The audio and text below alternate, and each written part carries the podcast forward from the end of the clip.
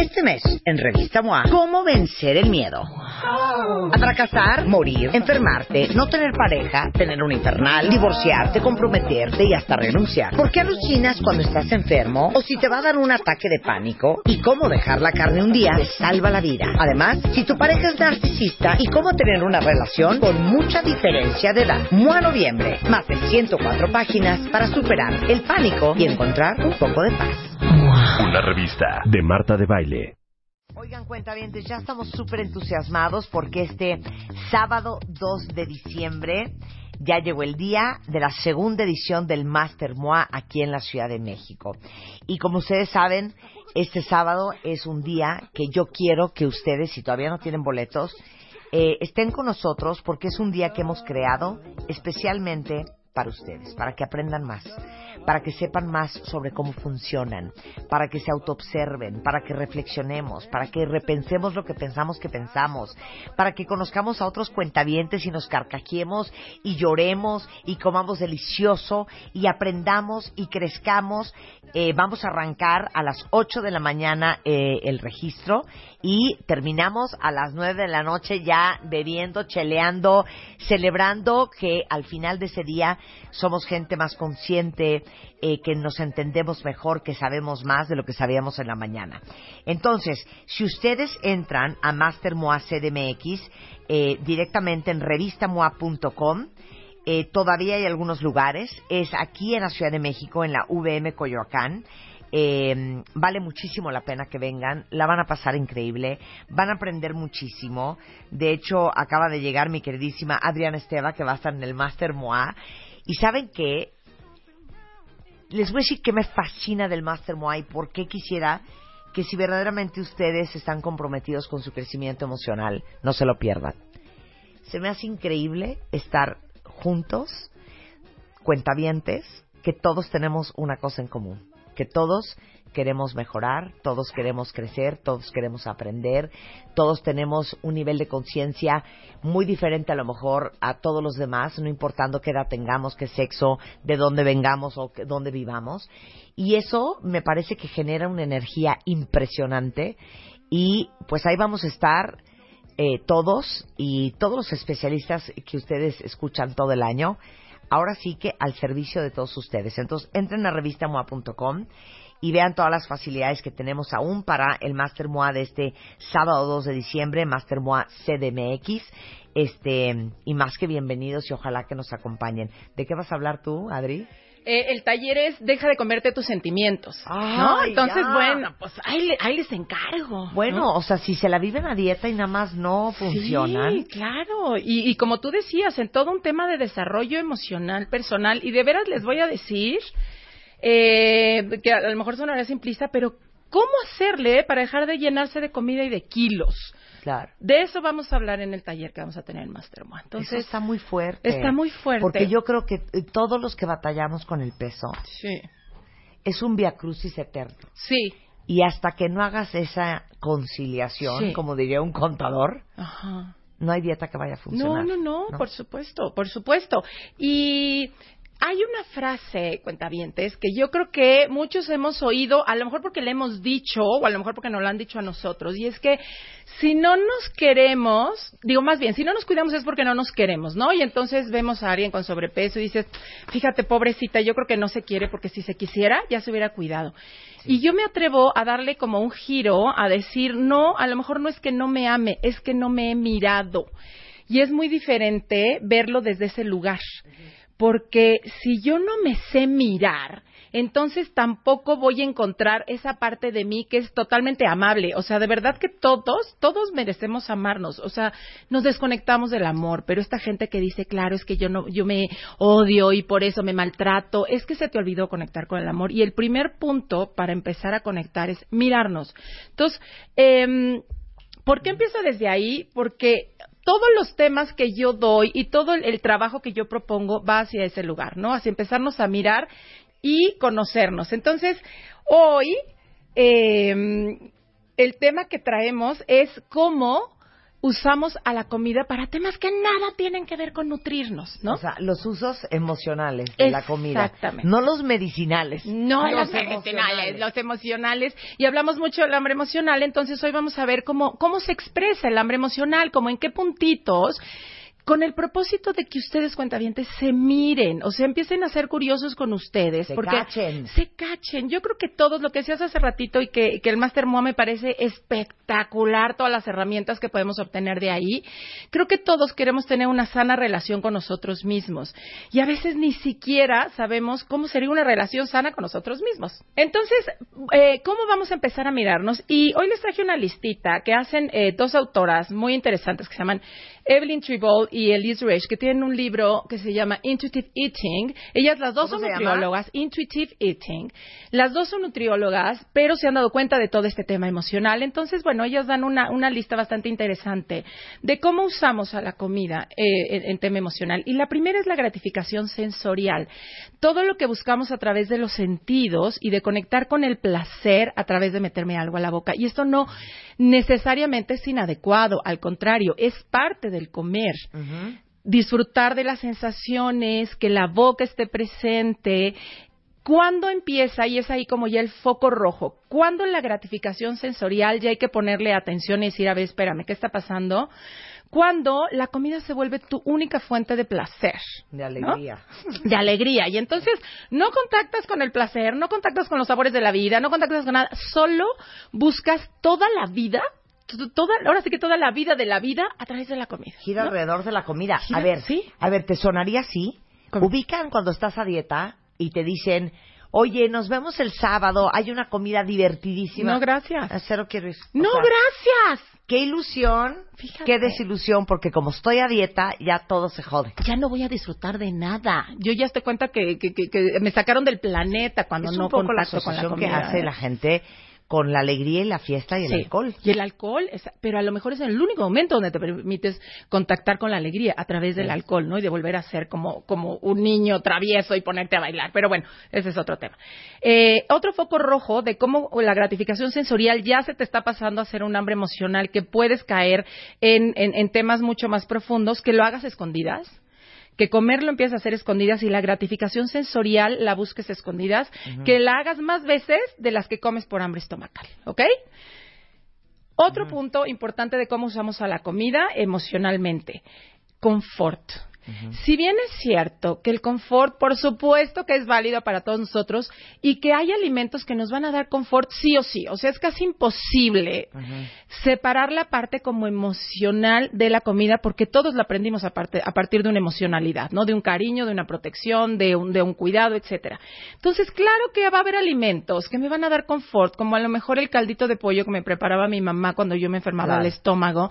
Y entonces el día que me siento medio malita, quiero mi caldito de pollo.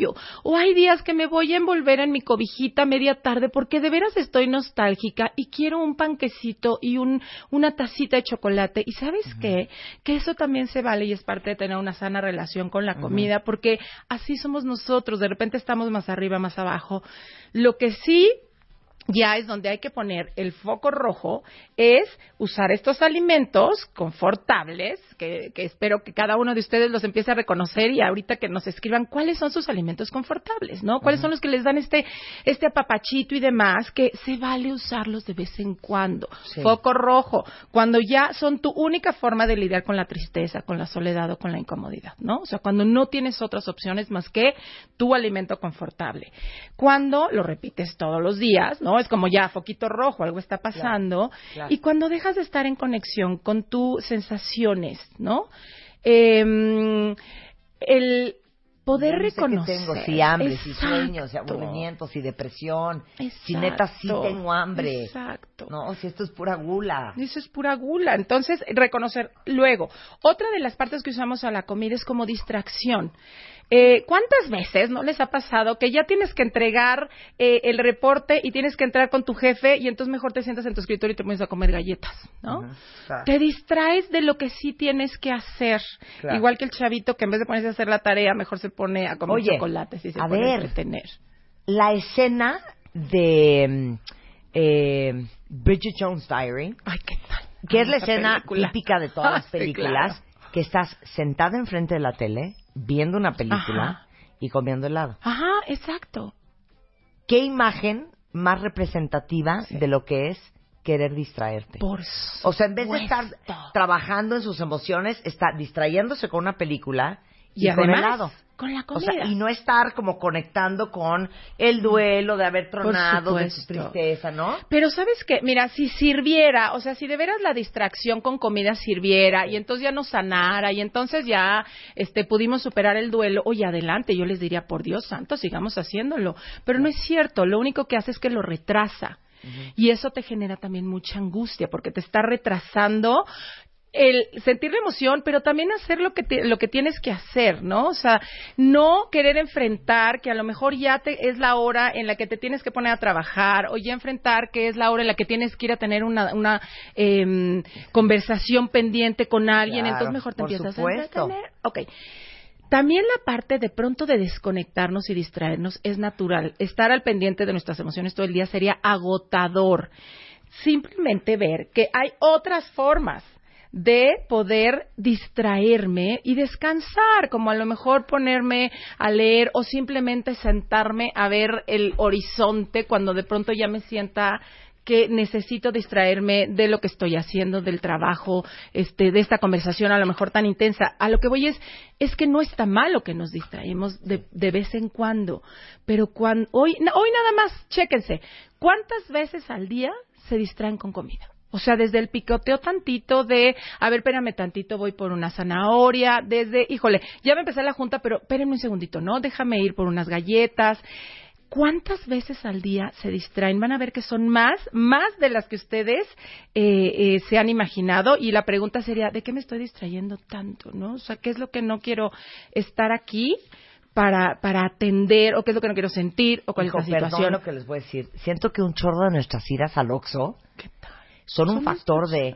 O sea, estás sofocado a la mitad del Exacto. Excel, ya abrumado, que te lleva el diablo y dices, ¿qué hacemos? Bueno, a ver, ¿quién quiere bajar al Oxxo? Exacto, Cañón, exacto. cañón. No, y se vale, o sea, Ajá. se vale decir, sabes que estoy hasta el gorro del Excel y de la junta. Por supuesto, distráete, pero que no sea solo a través de la comida, o sea, que no sea tu única forma en la que te puedes dar el permiso de hacer un paro y un alto en tu vida, ¿no? Claro. Eh, yo me acuerdo cuando eh, mis hijas estaban más chiquitas que pues em- acabábamos de comer y empezaba la corredera de ve- ve- ir a la clase de esto, del otro, yo tenía que regresar a trabajar ventaneando, o sea, era una locura. Yo alargaba mis horas de, o sea, mi tiempo de estar comiendo y todo lo que me tragaba para decir, no quiero que llegue el momento en que ya acabe la hora de comer, porque sé que tengo una tarde de friega, ¿no? Hasta que me di cuenta que eso hacía y dije, no, a ver, paro de comer y me doy luego 15 minutos en el sillón para distraerme, descansar y luego ya empezar con, con, con lo que tengo que hacer. La sedación es increíble. Como cuando nosotros comemos en exceso y sobre todo eh, alimentos muy altos en carbohidratos, en calorías, en químicos, en nos seda, o sea, sí tiene un efecto como el que pudiera tener el alcohol, como el que pudiera tener una pastilla para los nervios, el exceso de comida llega a tener un efecto de sedación, ¿no? Eh, cuando acabamos de pronto de comer y nos desconectamos del mundo, nos desconectamos obviamente de nosotros y es cuando sentimos que el mundo se nos cae encima, entonces también dejamos que se nos caigan encima kilos y kilos de comida como para decir, no quiero estar en el mundo, me quiero sedar, me quiero escapar, ¿ok? Eh, estas conductas te alejan del contacto, ya que por lo general estos episodios también ocurren a solo, a solas, ¿no? Y uno de los más dolorosos para los que usamos a la comida, que ya lo hemos platicado de pronto aquí, es el castigo. Esta forma de castigarnos con la comida, O sea, la forma de castigarnos con el peso, la forma de castigarnos con sentirnos mal, es traer al ámbito de la comida un tema que traigo en, puede ser profundidades en las que me siento culpable a veces hasta de haber nacido, a veces de no ser perfecto, a veces de no estar siendo lo que los demás quisieran, y entonces me empiezo a castigar. Es, eh, yo tengo una frase que dice, prefiero sentir el estómago lleno y adolorido que sentir mi corazón vacío y adolorido, ¿no? O sea, Ujú, claro. es como, no sé si les ha pasado, a mí me pasaba muchas veces de estar comiendo y decir, a ver, puerca, pues ya tragaste, pues ahora traga más. Si te estás sintiendo mal, Exacto. órale, pues lo que sigue. te lo- Autodestrucción. Una autodestrucción terrible, terrible, terrible. Entonces, bueno, estas serían como las formitas en las que podemos estar usando. Me trauma la autodestrucción porque te ves en el espejo Ajá. y dices, no ¿Qué sé en qué momento acabé. esto? No sabes- Media hora después Sí. Te Ajá. dicen, ¿quieres una dona? No, no una, quiero cinco. Sí. Y sabes qué dices, quiero cinco. ¿Sabes qué? Sí. Por gorda, Sí, claro. por babosa, por indisciplinada, ahora me las trago. Ya, ya sabes, autocastigo. Es un autocastigo y que sigue en un círculo vicioso, como acabas de decir, porque cuando yo me veo en el espejo y me digo a mí misma, pero ¿en qué momento me hice esto? Y veo en el espejo y me repudia lo que veo en el espejo y quiero ac- acabar como con algo de mí, es que fíjate, es que es como bien profundo. Quiero destruir algo de mí. ¿No? Y lo que yo pienso que es a mí misma y que es a mi cuerpo, no. Lo más probable es que esté queriendo destruir algún sentimiento que no supe cómo lidiar con él, ¿no? Y entonces voy y otra vez como y este círculo vicioso porque entonces entre más como más me siento este terrible. ¿Cómo podemos empezar a lidiar con mis sentimientos de otra forma que no sea la comida? Sí hay formas, hay muchísimas formas de lidiar que no sea castigándonos y que no sea a través de la comida. Y así como Barney decía las eh, palabras de poder, por favor y gracias, yo creo que las dos preguntas de poder más importantes que me encantaría dejarles es, ¿qué siento que necesito? Si nosotros nos preguntamos, por lo menos hagan la prueba hoy, pongan una alarmita y cada hora paren tantito y digan, ¿qué siento? ¿Qué necesito? ¿Qué siento? Cansancio. ¿Qué necesito? Descansar. Y a lo mejor me dirás, oye, estoy en la oficina, no me digas que, que- que me vaya a descansar. Yo te juro que si tú te vas al baño y te eh, recuestas, aunque sea, o te, te sientas tantito, ay, respiras, cierras los ojos, va a ser mucho más benéfico que si te vas a comer unas donas al Oxxo. Claro. ¿ok? Ujú. Em, si al ratito te vuelves a preguntar, ¿qué siento? Eh, confusión, ¿qué necesito? Pues a lo mejor ir y sentarme con aquella eh, compañera del trabajo que la verdad me quedé súper confundida con lo que me había pedido y entonces lo que necesito es nada más irle a preguntar, ¿qué siento? Eh, aburrimiento, ¿qué necesito? Ponerme en acción. De veras esas palabras, eh, preguntas de poder, A ver, otra vez, pueden ¿cuáles hacer-? ¿Qué siento? ¿Qué Ajá. necesito?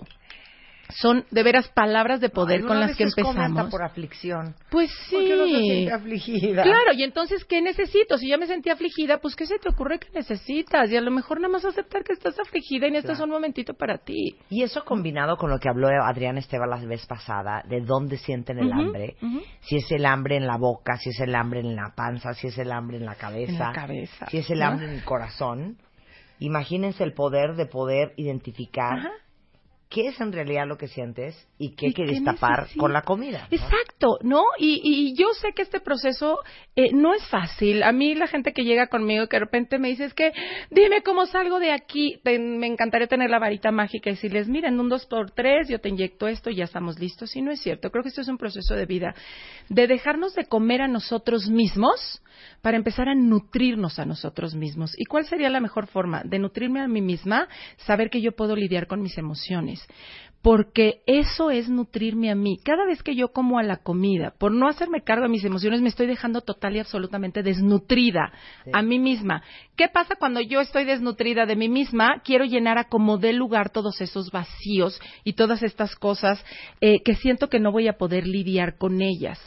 Em, cuidar de mí mismo de verdad empieza por mirarme a mí misma. ¿Cómo podemos también empezar a lidiar con mis emociones? Ya que le preguntaste, a ver, ¿qué siento? ¿Qué necesito? Y de veras no te tienen que ir a eh, ¿qué necesito? Pues que mi mamá me perdone. Qué bueno, eso lo podrás hacer luego y ojalá entres a un proceso terapéutico. Pero aquí en el diarito, en el cotidiano, con que empieces con lo que necesitas momento a momento a momento, vas a generar una inercia muy diferente que te va a hacer quedarte en vez de irte. Todos tuvimos razones de veras buenas para aprender a escapar a través de la comida. O sea, eso les quisiera como hoy dejar de apapachito al alma, que no crean que si hoy tenemos eh, un tema con la comida, con el peso, es porque somos seres inferiores, porque este, nacimos mal hechos, porque no servimos. No es cierto. Es porque fue la mejor manera que encontramos para lidiar con lo que nos estaba pasando. Solo ubíquense teniendo a lo mejor cuatro o cinco años, teniendo una situación familiar compleja donde a lo mejor mi papá alcohólico y mi mamá víctima tirada en un sillón mientras mi papá la maltrataba y yo teniendo cinco años. ¿Qué opciones tenía? No tengo coche, no me puedo ir a otro lado, no tengo dinero, no tengo experiencia para decir, oye, no pasa nada, mira, esto va a cambiar, eh, no tengo todavía el lenguaje suficiente, no tengo la fuerza, no tengo... ¿Qué haces? Pues aprendes a escaparte. Claro. No hay, o sea, no hay otra forma. Como no te podías mover, lo que aprendes a hacer es escaparte. ¿Qué tenías a la mano para escaparte? La comida. Es lo más probable que es lo que tuvieras más cerca. Vamos a hablar de esto a profundidad este sábado 2 de diciembre. Regálense eso de Navidad. Exacto. Regálense Es el eso de mejor Navidad. regalo Porque va a estar Adriana hablando de esto, pero va a estar Mario Guerra, pero va a estar Aura Medina. Cada uno va a dar su conferencia, su taller. Ustedes van a poder escoger eh, entre más de 25 conferencias y talleres. Están todos nuestros especialistas. Y les digo una cosa, esta es la vida, esta es tu vida, Sí, y adivina qué, es la única que vas a tener. exacto. Todo lo que quieras que suceda, todo en lo que te quieres convertir, muy probablemente nadie lo haga por uno más que uno. Exacto. Entonces, si no es uno, ¿quién? Y si no es ahora, ¿cuándo? ¿Y cómo te quieres comer tu vida? Claro. De verdad, siempre se puede hacer diferente. Siempre se puede hacer Adriana. Esteva, aparte, eh, es autora de Cuando la comida calla mis sentimientos, en la comida como en la vida, y facilitadora de un gran taller que es Comiéndome mis emociones. Si quieren contactarla es arroba Adriana Esteva. Eh, en Facebook es Adriana Esteva, adrianesteva.com y por WhatsApp 5532 38 17 55. Mándele un mensajito con mucho gusto. Exactamente, pues encantada como siempre Mucho y los gusto, espero. querida, un placer. Igual. Con esto nos vamos, cuentavientes, en profundas meditaciones. Adiós.